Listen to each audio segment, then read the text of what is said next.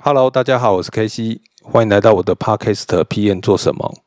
这个节目主要分享我的工作与生活，以及专案管理的点点滴滴。我也会邀请我周围的朋友与同事一起来聊聊彼此的生涯规划与职场经验，希望你会喜欢。感谢您的收听，期待您的订阅、分享与评论。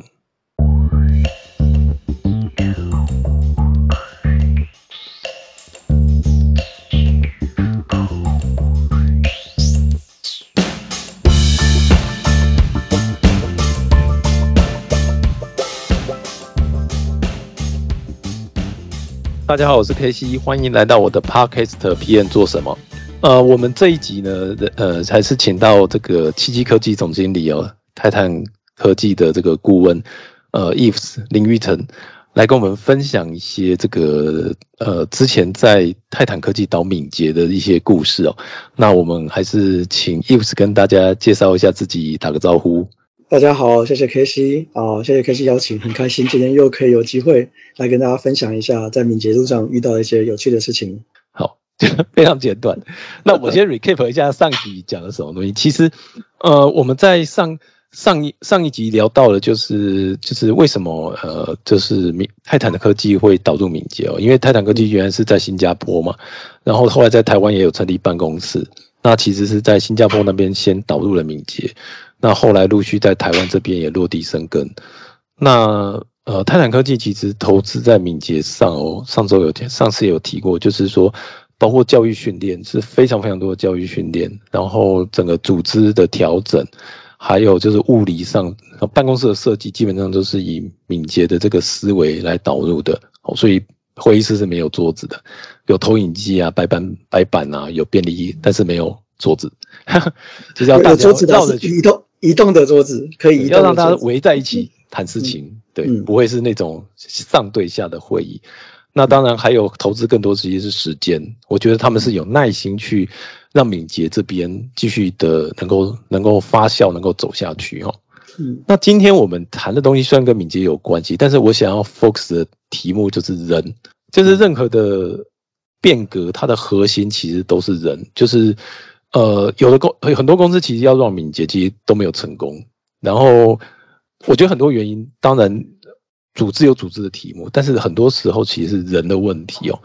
那嗯，我是不是可以请义父来讲一下，就是说你们怎么去挑选人，在这一部分你们是怎么做的呢？哦，挑选人，呃，这个如果从很早很早以前开始讲的话，其实我们一直都是被人挑，不是挑人啊。真的吗？对啊，对啊，就是我说的英特都被刷掉，所以我觉得应该没有，你们还是会挑人的啊。可就是就是时空背景不一样吧，就是就是可能是在过去的时候，其实是很很难找到人的，因为是家小公司，因为新创，所以那时候愿意来愿意来我们公司，就是真的来泰坦，就真的是很感激，都是都是都是缘分。然后后来呃有一段时间，就是 Kevin 嘛，是 Kevin 那时候很。很用心的在找人，那他那时候找人有很多的，我们找人其实如果讲，其实真的是蛮繁琐的。如果大家不介意的话，我可以讲一下那个流程，就是第一关，第一关会是先呃先记这个线上考题，而且是线上考题，不是说现在才有，我记得那时候二零零八年那时候 Kevin 就已经做线上考题了，对，大概十四年前、十五年前，呃，线上考题，线上考题要先过，嗯，过的分数可能是有一个标准，可能六十分吧。然后过六十分以后，然后来现场，现场的第一次第一次的面试，然后第一次面试如果好的话，我们就通常原则就是好的话，大家就赶快打电话说，哎，现在有一个好的人，赶快来哦，然后来做第二次面试。所以希望说，在他在第一次在面试的过程之中，不要让他有机会跑掉，就是好的人就看到了，然后就马上就收下来。对，那如果那排不排时间排不上，那就会有第二次面试。那原则上，我希望第二次面试就结束，所以第二次面试面试都会通常包含 HR 进去。然后面试这样子，但当然这是一个很很粗略的过程啊，就是第一个就是线上考试，然后接下来第一次面试，接下来第二次面试。但其实，在尽管讲的那么简单，我们从十几年来也中间也调整过不少的做法啊，就是可能以前的面试主要都是由主管来决定，主管啊面试第一次，那后来就是逐渐的团队自组织嘛，就是让团队自己选自己合适的呃组织成员，那他们就会去挑，所以由他们来做第一次面试。所以，呃，中间其实有很多很多改变，但架构大部分都是这样子，就是先有地上第线上第一关，然后线下面对面第一关，然后接下来在第二关，类似这样子的一个。那我们其实着重的，像 K C 刚问说，哎，我们着重什么样的人啊？嗯，其实每个人不一样，就是其实每个人选人不一样，所以我觉得就是就是的所谓面试官也好，或者面试者也好的一个主观考量，其实还是蛮重的。哦，像什么不一样？比如说像是团队好了，如果是团队来面试，我自己的观察，通常团队会偏向于这个可以立即上手的人，就是团队现在可能差前端或者需要后端，那。团队通常就会直接缺，哎，找也找目前能找到这个这个技能里面最合适的那个人。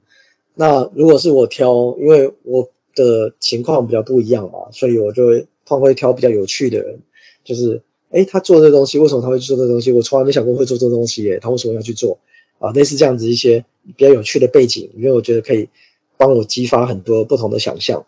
那。如果是主管，或者是像 Thomas，可能就会挑比较呃有服务精神，就是哎这个他在过去啊有做很多主独立出来，不管是呃服务这个公司也好，或是服务他的这个信仰也好，或者服务他的这个公益啊整个社会公益环境也好，就有服务精神的人。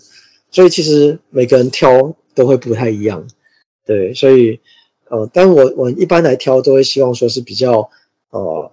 敢表达自己的吧。如果说真的浓缩到这个共通的特性，就是说，哎，敢表达自己，然后敢把自己想说的话说出来。那当然，我后来也发现说，呃，这个是有勇气是第一步。那，嗯，这能把话说得好，就是又是第二步。这是其实就是我自己直接练习。我以前自认为自己讲话讲得很厉害，但后来其实反思一下自己讲的话，都很都是拿针在戳别人。对，所以。所以后来我也做一些反省，就说，哎，这个其实讲话讲话讲的少，还不如讲话讲的好。那啊，我自己也在做这方面调整。所以怎么回答呢？就是比较容易呃表达自己的，比较愿意表达自己的，有那个勇气的，这可能会在泰坦是比较重要特质。甚至现在在呃在这个像 K C，不好意思，我不知道你送的实习生没有录取，我没有开玩笑什么，就是。没有，就是开玩笑，开玩笑，就是因为我就我知道的，他们现在录取实习生可能会分成好几个梯次，那可能会分成呃每个梯次可能是十几个、二十个人，然后就是让大家玩桌游或者玩一些游戏，然后在里面挑挑挑这个特质，所以也许是因为通常就是就是在实习生的时候，他们会比较想要说组成一个比较多元性的团队。啊，多元性的团队就比如说有各种不同的个性，比如说像我很想 D I S C 的一个特性就是第一是那种老虎型嘛，I 是孔雀型，S 是无尾熊，然后 C 是老猫头鹰，就各个不大家都有不同的人格特质嘛，所以就我们过去的经验，把大家 D I C 都有这样组成起来一个团队，或是运作起来比较顺畅的，而且可以比较自组织啊，不去外面的协助也不需要那么多，他们就可以营运起来蛮顺利的啊，这是从过去经验得出来一个结果。所以一般来说，他们在挑的时候就是挑 DIC，然后看能不能把他们组成一个团队这样子。哦，所以大概如果关于面试的挑人，或是说也不是挑人啊，我觉得其实现在并不是挑人的，现在其实是公人也在挑公司，因为现在这个情况其实是人才嘛，大家知道人才是越来越少，在台湾少子化的情况一定是越来越严重。那工作上面能提供的供给，哦，那就业市场上面供给一定是越来越少，所以。哦，甚至现在不是挑人，是求人来挑，求人来挑你啊，求人来挑公司，拜托拜托，我们公司不错，挑一下。对我觉得现在现在转变其实慢慢是这样子的，对，所以哦，大概大概分享到这边，不知道 K C 觉得有没有地方需要再补充一点？因因为我我其实刚才听你讲了很多啊，这就是我觉得很特别，是呃，你看我你刚听到有你有讲说，呃，会要有信仰的。会比较愿意投入的，我我其实觉得这些东西都并不是很单纯的，就只是会做事情，嗯，就是说他其实你们都有一些特质，我觉得有一些比较特质在这边，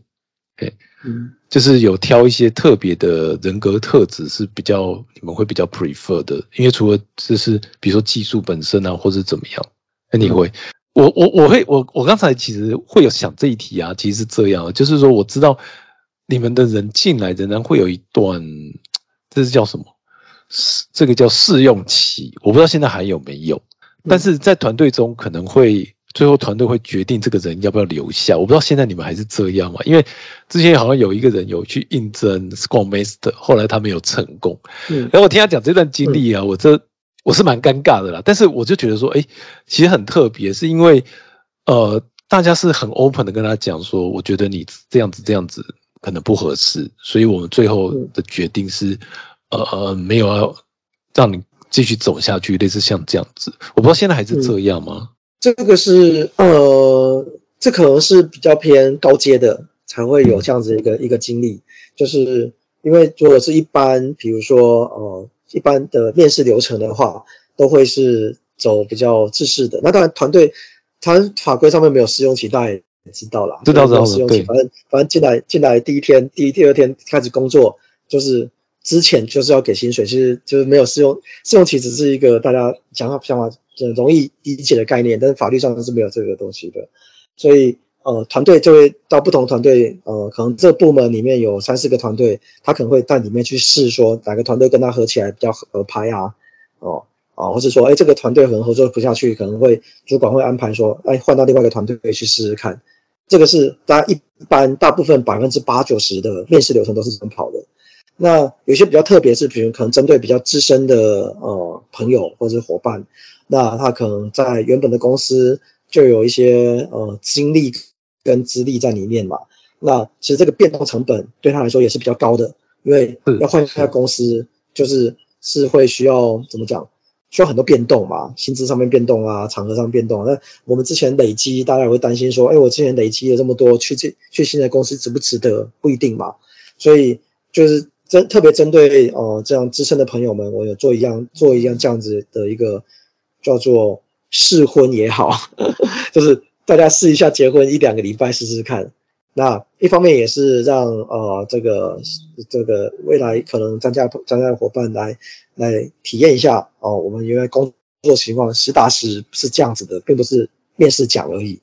是实际上工作方式就是这样子。那也许跟面跟跟之前期待不一样，但是工作个两个礼拜肯定也更清楚了。那嗯也是让团队更认识这个伙伴，然后就知道说，哎，因为毕竟啊、呃机会成本，大家机会成本都很高。对不对？那有没有办法先用两个礼拜的试婚，让大家都确定下来？那确定以后，这样大家做的一个决定也会比较完整，比较比较周到哦，对大家都比较好一点。对，主要就是出于这样的出发点，所以才有这样子一个试婚的一个阶段啊，针对呃资深的朋友这样子。因为你刚刚讲到这个，我就想到说，其实现在很多公司在找找人啊，他就不只是要求你这个这个。比如说技术，或者是就是这种本身他要的这种 skill，他更要求就是你有没有一些他们公司要找的特质，比如像微软，他就会要找他们认为要找的人要有 growth mindset。其实我们上次有提过，嗯就是说，哎，你会觉得事情可以改变，你愿意做出改变的。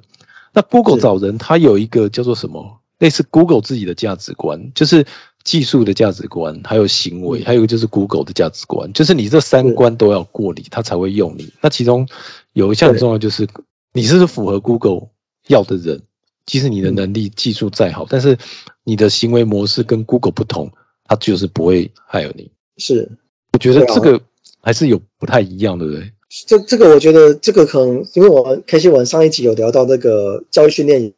来说，个人很重要的一个。原因就是这个创造共同语言，是是，对。那我我刚刚听到这些，其实其实就这些公司来说，他们要找的人其实也是一个共同语言，只是他们的语言层次更高，它是一个行为上面的语言哦，就是我们在行为上面也不需要磨合的，我们都是做一样的事情啊，我们知道这些东西就是惯例，就是默契，我们就是这样做事的，所以其实它的磨合成本会更更低。了解，嗯，我我刚刚听到听到你分享是这样的感觉，了解。那我。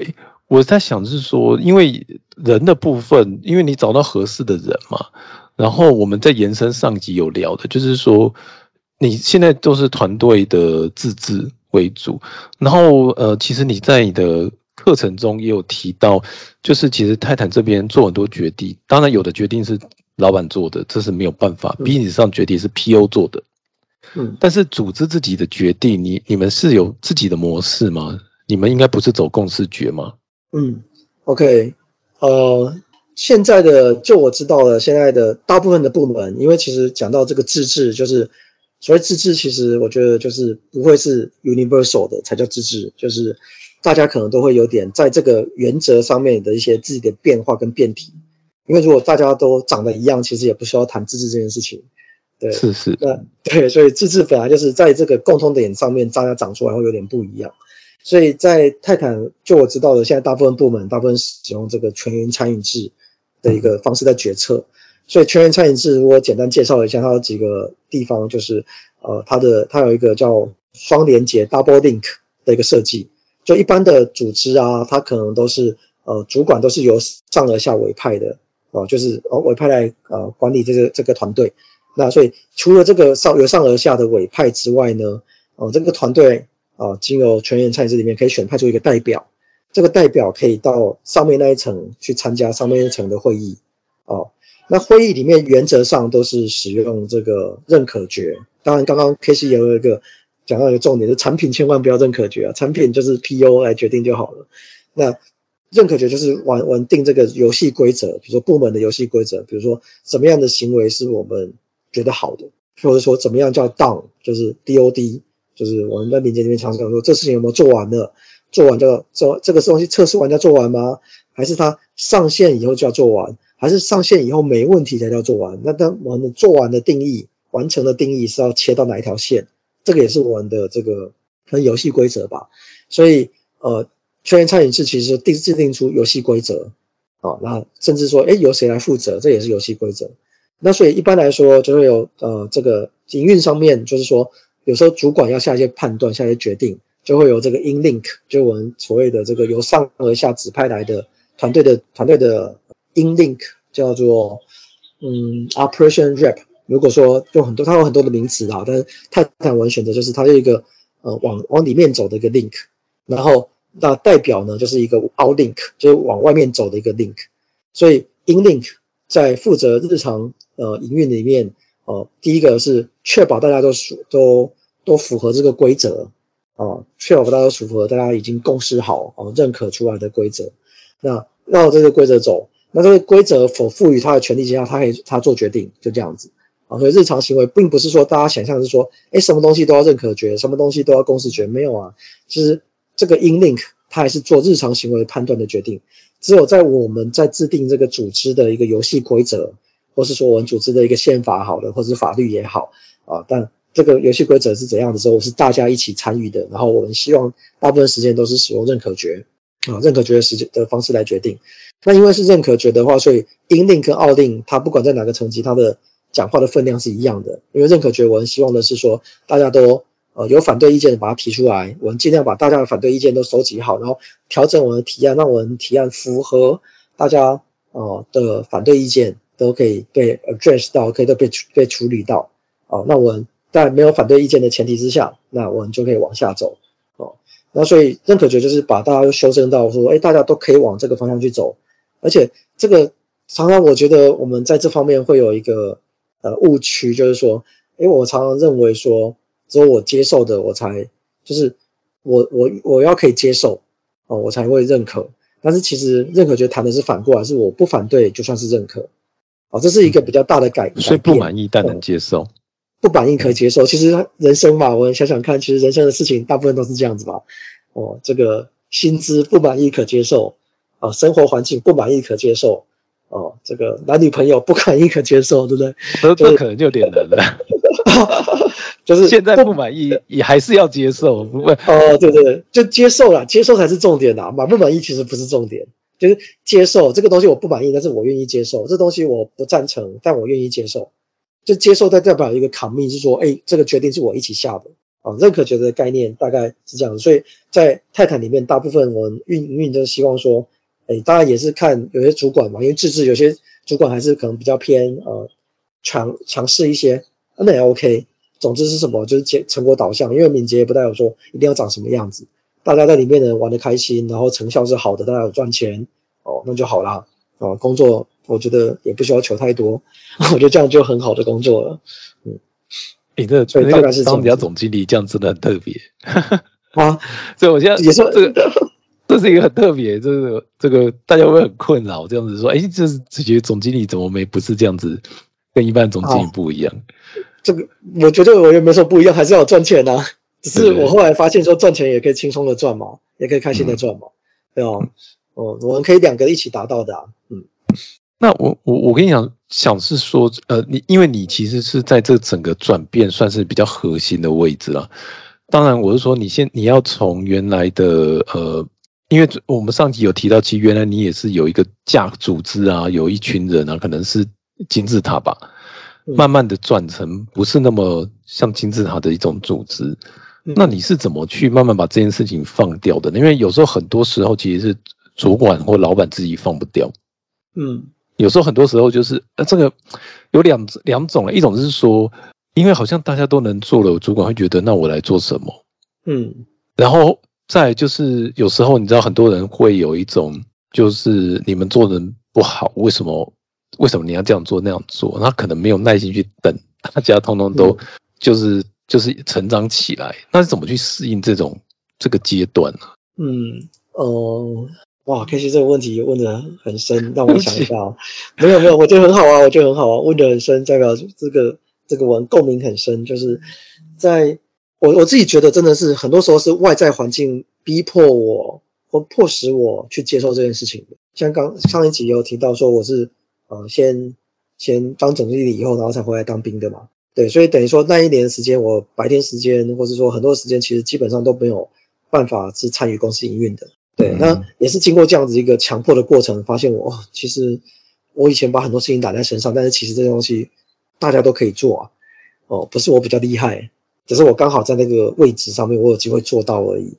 哦，那任何人，大部分人换上来，其实大部分都做得到。所以这会就会延伸到，所以为先回答第呃 K C 的第一个问题，就是为什么我会有这样的经历？就是其实很多时候都是环境使然的，对，就是是是环境让让我经历到这，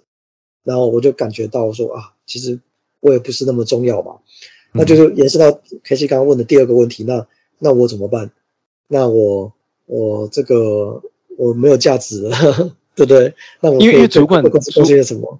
我觉得主管本身也一定就是很强的企图心，嗯。然后因为因为你这个，因为让让敏捷让成像这样子的自组织，甚至变成一个就是决策方式是全员参与的。那原原来这些老板前刚独断的这个做这些事情嘛，就是说，哎，就是因为我看得准，我我才能够一路做对选择，走到这一步。可是现在变成好像我也不知道在做什么，我就变成 coach 啊。可是我也觉得我好像在做 baby sitting。对，就是很多人是会转不出转不出来的，他会觉得他是被否定的，甚至他还是要用他现在既有的模式再去一直在在团队施加压力。可是其实你。就就这个敏捷的模式来讲，说你就不是这样子做事了。你已经 Scrum Master 就不是老板了，那你自己要去让 Scrum Master，然后你又变成一个 Master，这样奇怪吗？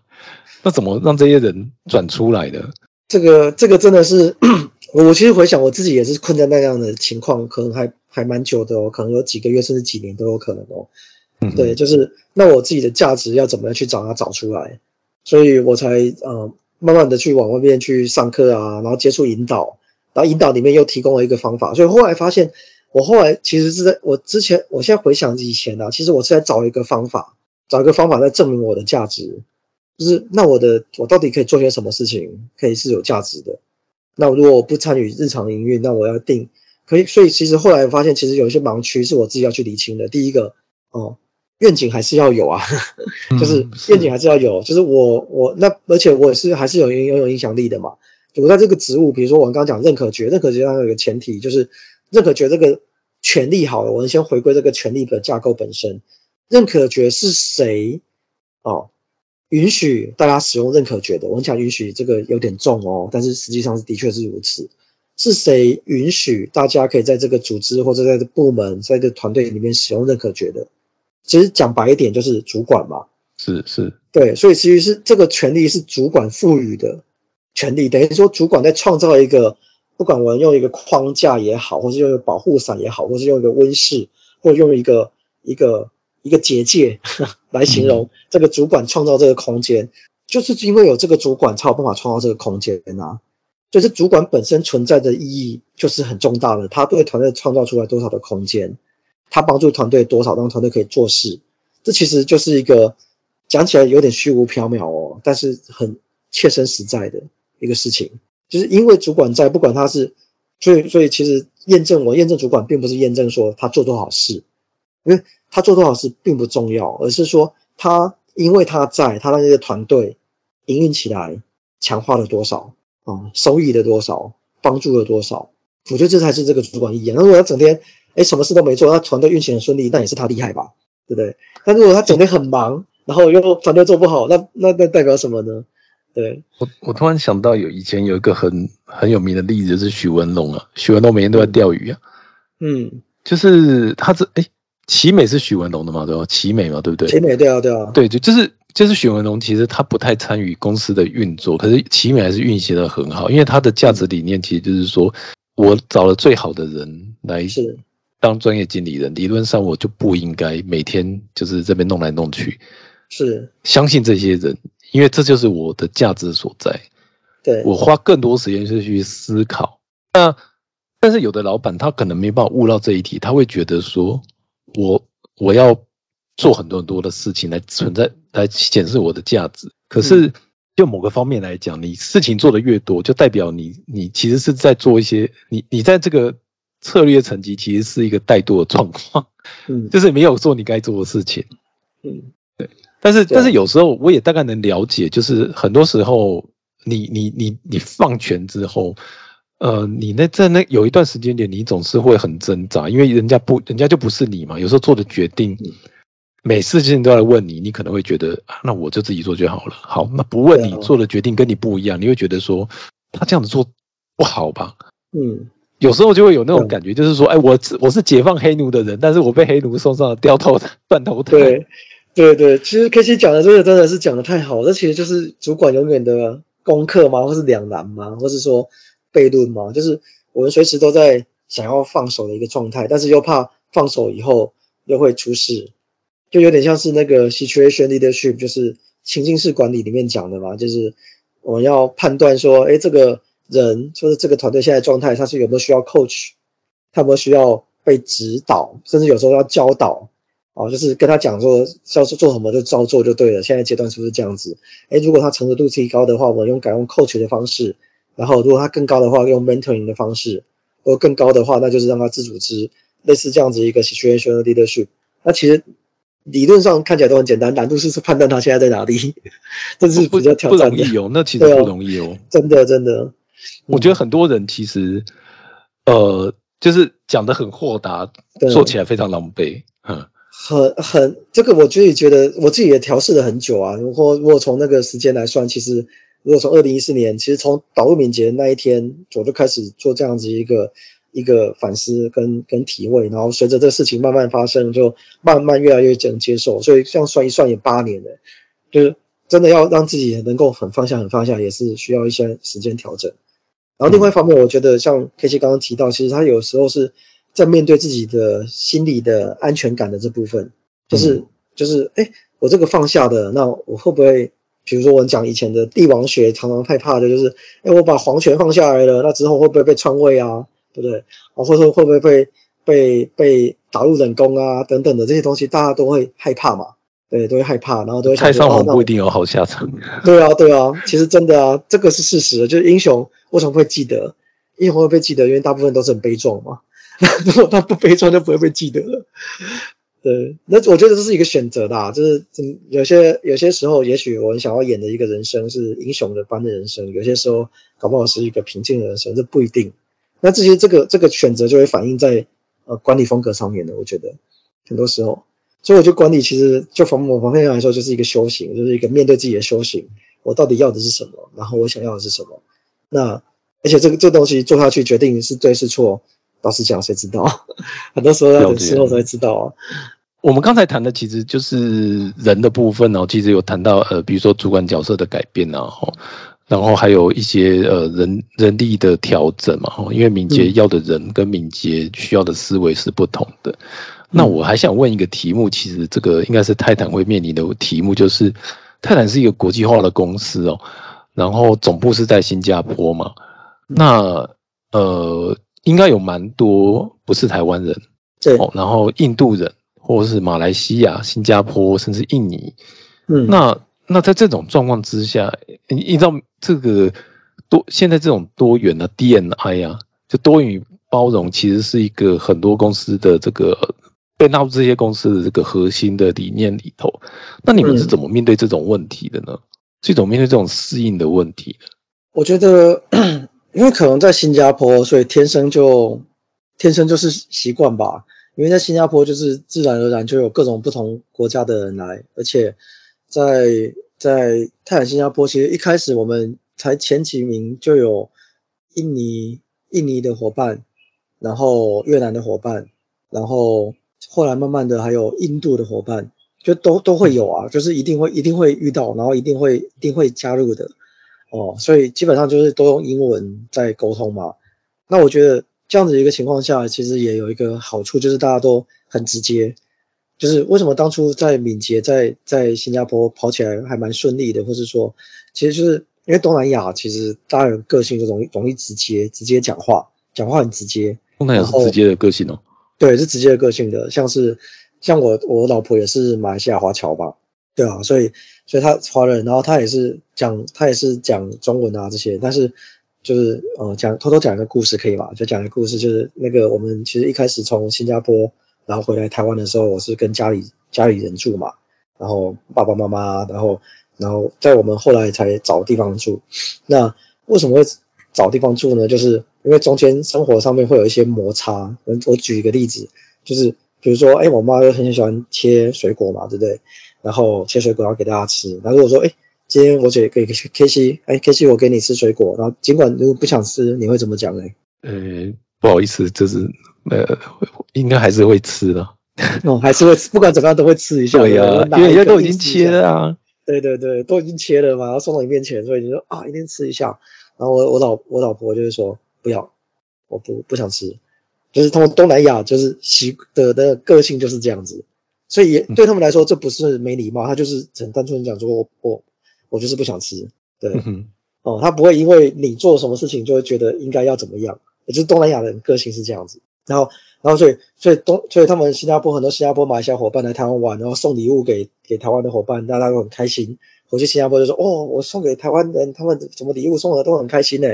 对，然后他说，然后我就跟他讲，戳破他的粉红色泡泡，就是台湾人对每个人都这样子。但是因为东南亚他们不会，他们就是开心就是开心，然后不开心就说，哦，还好，我这样就是会很直接的反映出自己的情绪跟想法。对，所以工作起来就哎，很很怎么讲？很有一种痛快感，就是反正都很直接嘛。那我我有没有什么好跟你讲的？就是这个事情要怎么做，那个事情怎么做，没有考虑那么多情绪面的的事情啦。嗯，那相就相较而言，在台湾大家就会比较重视这个情绪面的一些东西啊，或是说是这个人际上面的一些关系，和和气气，对和气啊，成和气。那是啊，这个工作上的和气啊，和谐啊，大家要看起来是愉快啊，怎么这种这种东西在在新加坡是没有这种这样的假设的。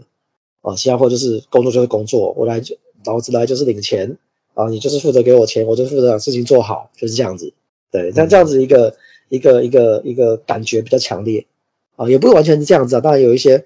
是是也是看人比较多，但是相较于台湾的光谱来说是比较偏那边的。嗯嗯，那那你们去怎么？因为我相信这一定会有很多冲突，就就像是这样讲的。对啊，我觉得我觉得冲突还好。你看家庭就会冲突了，可是自己会不会有一些？哦，我懂了。OK，好。就是说，比如说我们可能同事做乱七八糟，我们就会说啊，你这个哦，我觉得建议你怎样怎样。嗯嗯。当然我已经很不爽了，可是呢，我我就不好撕破脸。对。可能别的同事会说你做的很烂，我跟你老板讲。嗯。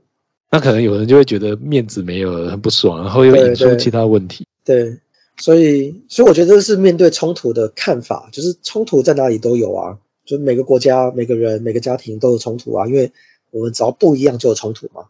我们每个人，呃，其实从小到大长到现在，没有没有没有两个人是一模一样啊，双胞胎长得也不一样啊。所以我们其实每个人的观点跟看法都不一样，因为我的观点看法都是由过去的经历所累加出来的嘛。所以既然我们的经历都不一样，我们每个人看法观点多多少少都会有点不同的。那摩擦就是我们在彼此了解彼此的观点中必经的过程嘛。因为我的跟你的不一样，那就会有一个嘶在在在整合的那个阶段嘛，那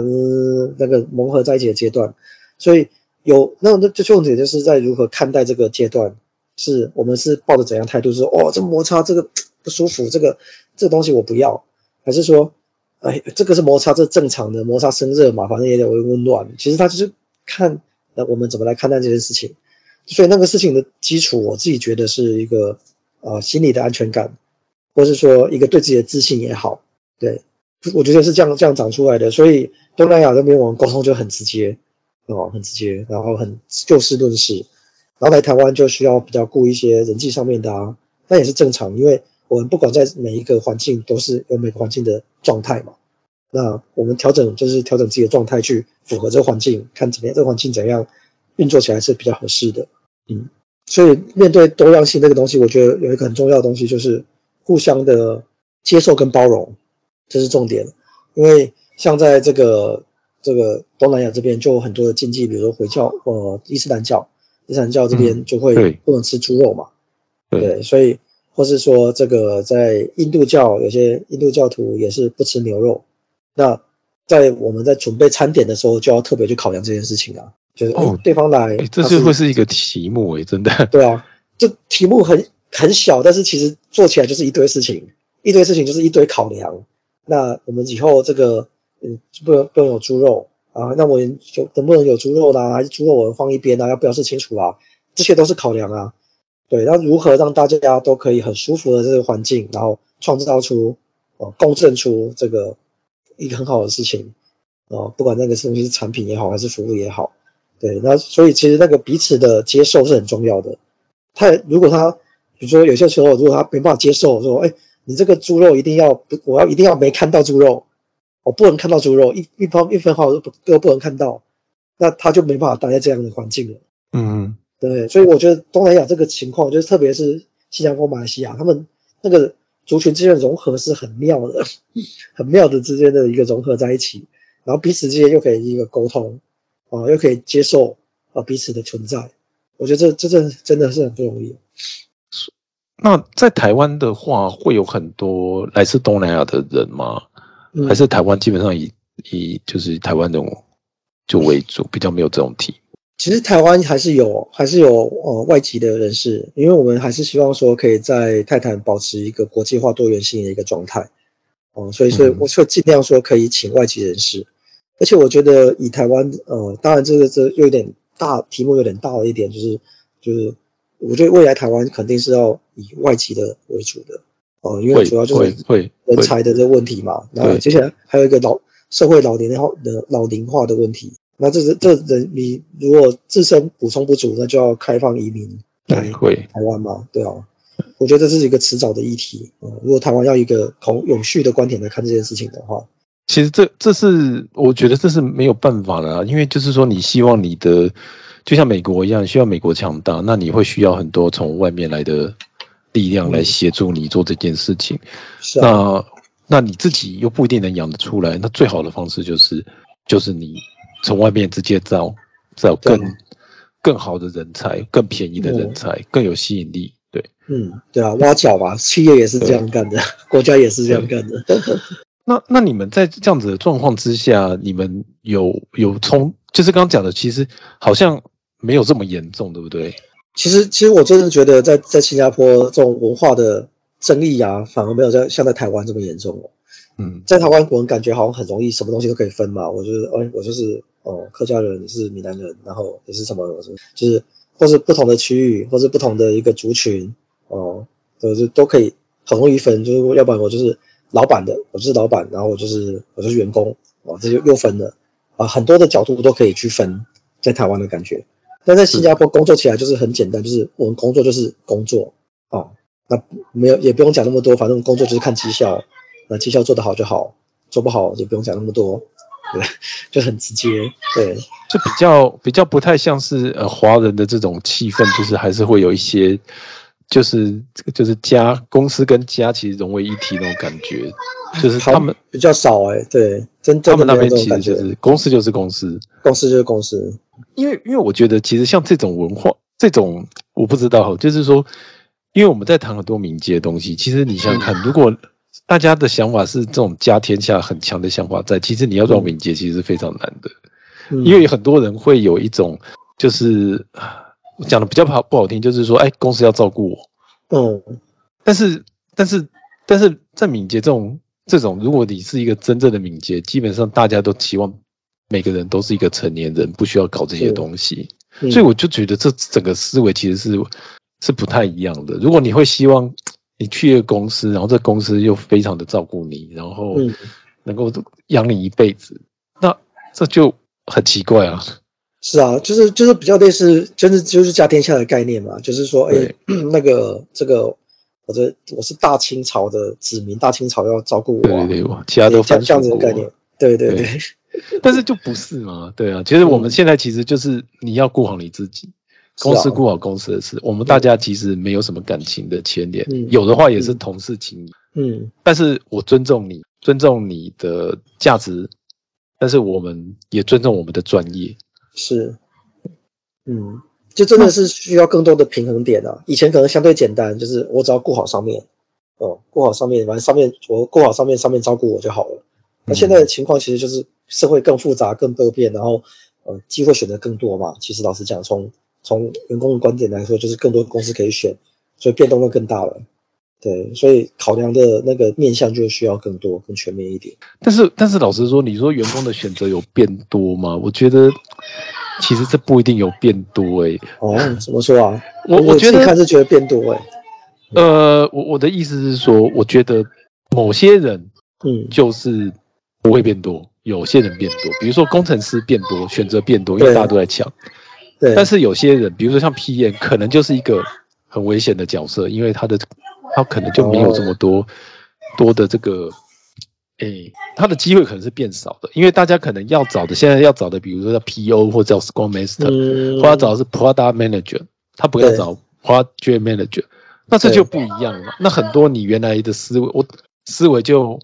就是。就会就会受到影响，就是我我理解，嗯，不缺，就是到世界都在缺人，没错，但是不缺你。对我我刚刚听 K C 这样讲，其实我想刚刚想到，其实就是那个角色的确有些角色是会不见的，哦，就是就是这这个角色这个角色会随着时间的过去，然后不再被需要，它就不见了，就是这整个整个就不同了，就像是说我们。呃，像马化腾讲的还是谁讲的？就是说啊，你大家你也没有什么不好，就是你老了。嗯，我觉得有时候这件事情真的很残酷，可是又是现实，真的是，真的真的真的真的是真的是这样子啊。所以，所以我我的看法就是，那下一下一个是什么？就是我慢慢就可以谈到这个正念啊这些东西，我自己在面对这些东西的方法。这这个这个我们等一下可能在下一集可以聊一下。那。我我接我在问的最后一个题目其实是，其实我们上一集有大致有提到，但是没有谈完的，就是呃，现在遇到 COVID nineteen，嗯，然后以前就是你花了很多时间办公室的那些投资怎么办？哦，就是就是你你你知道，要做敏捷，其实最好状况就是大家都在同一个房间里头，是啊是啊，然后用便利贴，用口语像面对面的去谈啊，不要用 mail 飞来飞去，或是 line 啊飞来飞去等等。对，可是可是你看现在就很尴尬，就是说啊，那那现在怎么办？就是你现在都 remote 了，对，那怎么办呢？嗯，我这个东西很有趣哦，就是我们可以拆几个阶段来来谈这个。就是第一个就是疫情之前，然后疫情之前的话，其实呃，我记得没错是二零二零年的开始爆发，应该是二月三月，然后一月我就开始看到一些新闻了。然后那时候就很紧张，我那时候跟大家讲说，哎，这个东西要准备，要准备，特别是新加坡讲说要准备，要准备。哦，但大家觉得这东西看起来不怎么样，还好，不紧张。对，所以对很多人来说是在突然突然之然之间三四月突然就爆发，然后突然就要在家里工作了。对，所以那是很突然，就是 OK 一下子要那那东西，当然很多。琐事嘛，接下来有很多琐事，每个人要在家里工作，家里工作需不需要电脑，需不需要荧幕，然后荧幕跟电脑怎么送过去，然后连回来要不要 VPN，然后 VPN 要怎么去发，然后买个买哪个 VPN，然后接下来 VPN 就遇到一个情况，就是那网络又不够用，对不对？公连回公司嘛，呃，频宽不够，要增频宽，等等等等等等东西，其实都是在一期间就爆发出来。那爆发出来当然也有好处，好处就是哎，那这个整个基础建设就有了嘛，对，基础建设就有了，那至少以后随时要切换回来都是有这个基础建设在的，因为有这个爆发的经验。如果没有爆发的经验，那也许可能在一两年吧，看有没有机会排得到这样子的一个规划。所以这样子就就让大家可以在，其实有几个坏处，但当然就默契就很考验默契了，因为原本在现场。我们都可以看到彼此的脸啊，听听到彼此的话啊，那讲什么都知道。那如果是在线上远端的话，那就很考验默契了嘛。对，我们之间的合作默契。所以我觉得泰坦比较呃占了一点便宜，就是平常的默契培养的还不错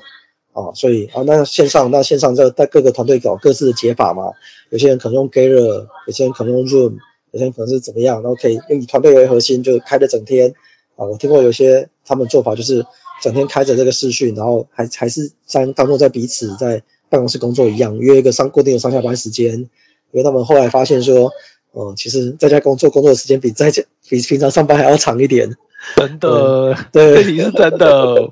是真的吗？对不对？真的，真的。对，所以所以我觉得很多东西，很多公司担心说什么什么在家工作效率不好，没有啦。其实大家都知道，其实在家工作工作效率是好一点的啦，因为减少很多 interruption 嘛，很多捣乱嘛。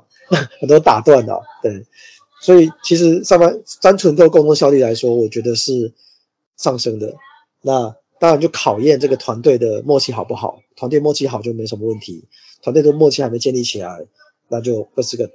嗯要需要时间克服。因为线上的话其实更难培养默契，那真的就要更刻意的去营造一些呃见面的机会，线上见面的机会，线上谈话的机会，更刻意的去做这些事情，才有办法把这个东西营造起来。对，所以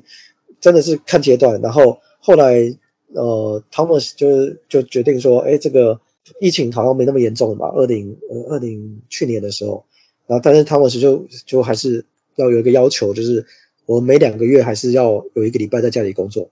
每个团队都是，对，就是要训训练大家吧。那疫情是迟早这个大家都知道嘛，这个从过去的历史就知道说疫情都是这样子的开始这样结束的。所以这样子的话，那我们就需要准备说，随时要恢复疫情的状态，啊，所以就是两个月哦就要一次，两个月就要一次，这样一直训练，然后，然后真的疫情来了，那就哦没也没什么啊，就是隔天就是马上回家的嘛，对，然后东西都已经准备好了，电脑要带啊，你不可以丢在丢在公司里头啊之类的。对啊，对啊，就是一些一些大家久了就习惯的事情啦。那我觉得这个对未来都是好事，为什么？因为对未来来说。我们所有的就业其实不一定是要在某同一个城市，我可以在任何的地方。我乡下在在哪里，或者我喜欢住一个乡下某个地方，花莲、台东，那我就是在这里上班，然后用远端协作的方式。这其实在国外也都是一个常态的，很多很多地方都是一个常态的。那在台湾的话，我们也可以变成说，哎，这个刚刚 K C 问到那个办公室，办公室还是可以用啊。我们可以让办公室回来，不是每个人都可以用办公室，就像预定会议室一样嘛。大家也是可以选择回来预定办公室的啊，预定办公室你就有这办公室可以用，可以用一个礼拜、两个礼拜，对不对？大家那那你其他时间你可以各自在各自的地方做啊，或者甚至如果我们也许有些团队他们的弹性是，哎一个礼拜我三天在家，两天来公司，哦，或者看团队情况来安排都好啊。这我觉得这是一个未来的想象，但是它是逐渐形、逐渐的、逐渐的完善中、逐渐的发生中的，而且从我觉得从二零一五年开始，它这个迹象就越来越明显。我觉得是迟早的事情啊，只是疫情把它加速而已。这个这个，因为今天我记得早上一来，其实看到一篇文章很有趣的，就是那个伊隆马斯克就是发了一封信，然后就更屌，就是说他们就是没有 remote 工作，要去 remote 工作去别间，就尤其你职位越高，你越应该出现在这个团队的前面。对。然后其实也蛮好玩的，其实其实这个在特斯拉里头也是在 run 敏捷，他们的迭代我听说什么一个小时就就一次，我我是没有把那个 p o c k e t 听完，所以就是这两个点，就是说其实很多时候在这种敏捷的公司里头，那个老板可能还是一个情抗独断的人，所以就是说仍然是会有这样的角色，他也不一定就是全部就是无为而治，对啊。然后再就是说，我其实刚刚你刚刚讲了，我就要问一件事，很多人就是像刚刚你决定大家要回家工作，或大家两个礼拜要回家工作，这是是主管决定吗？还是团队决定了？嗯，这是他们是决定的啊。对，对，就是这就是主管的价值嘛。我想，这样。对，因为因为在这个时间点，其实很多时候你又不得不说，很多是